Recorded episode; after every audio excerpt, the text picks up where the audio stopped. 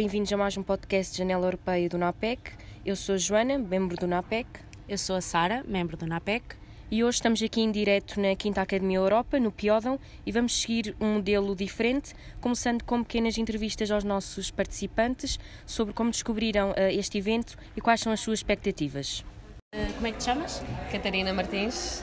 E o que é que estás a fazer no momento? Uh, eu tirei a licenciatura em Estudos Europeus na Faculdade de Letras da Universidade de Coimbra. Depois fiz um mestrado de Ciência Política no ISCTEC, com especialização em Instituições Políticas e Comportamento Político de momento estou ainda à procura de, de emprego na área. O que te motivou a vir a esta academia? Um, eu, enquanto estudante de estudos europeus, fiz parte do NAPEC, entretanto faço parte da Federação Nacional de Estudos Europeus, portanto é algo que, como faço, como estou entre aspas por dentro, uh, acabo sempre por uh, estar presente, mas acredito que mesmo que fosse uh, exterior às associações, um, seria algo que me motivaria a vir por ser, número um, um espaço de convívio e de networking. É sempre bom criar uma, uma rede de ligação, quer seja para o presente, criar amizades, mas como para o futuro, um, tanto a nível pessoal como a nível profissional. E também porque há sempre, uh, recebemos sempre um bom input de todos os conferencistas que vêm ao evento e acabamos sempre por desenvolver uma capacidade de um, pensamento crítico uh, que se associa um, à, à, teoria que recebemos nas aulas. Portanto, é sempre bom ir assim associando a teoria das aulas com os pensamentos críticos destas conferências. Prática. Sim, exatamente. E o que é que estás a achar deste início?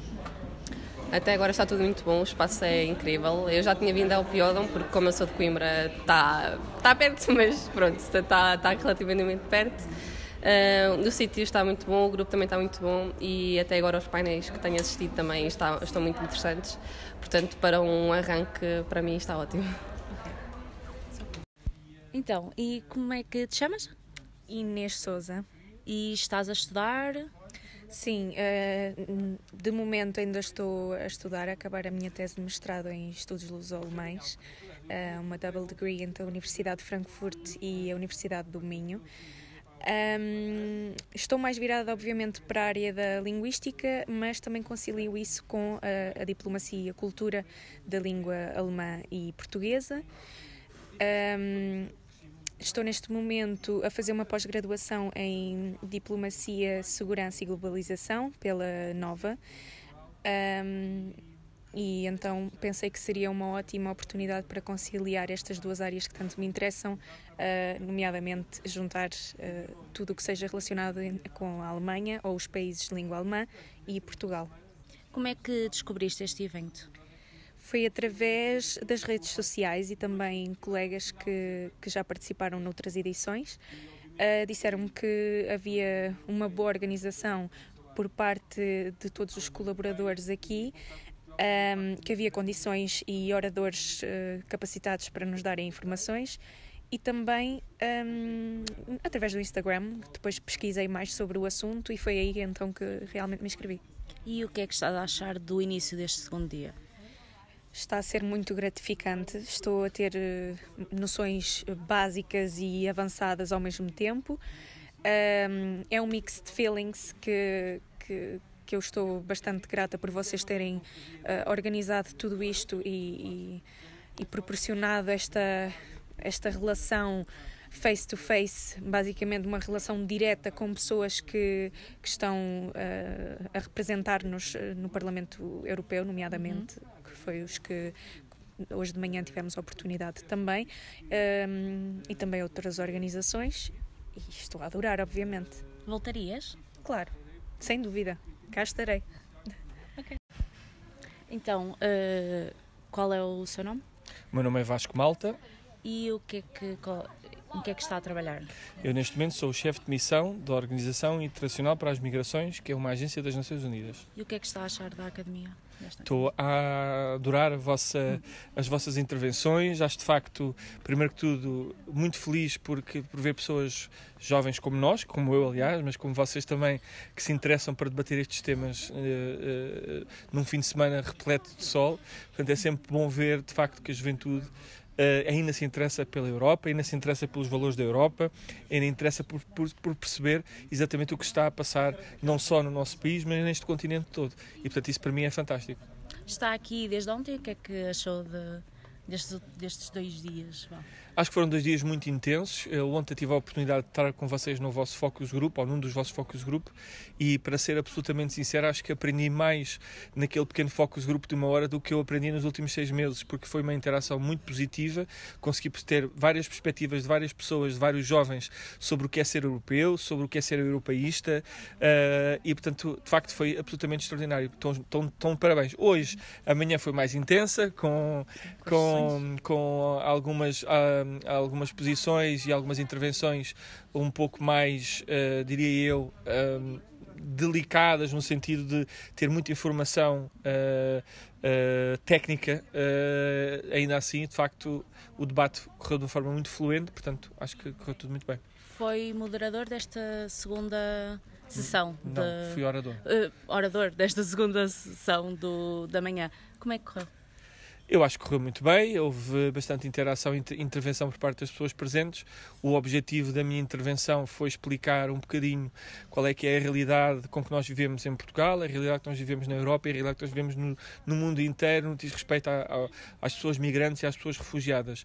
E foi debater de uma forma muito uh, diria, objetiva e clara sobre uh, o que é que está a passar na Europa, o que é que está a passar em Portugal, o que é que está a passar no mundo quando falamos em fluxos migratórios de pessoas uh, migrantes e de pessoas refugiadas. E, portanto, o debate foi bastante frutífero, acho eu, uh, e eu estou contente com a interação que houve com os participantes. Ok, é só.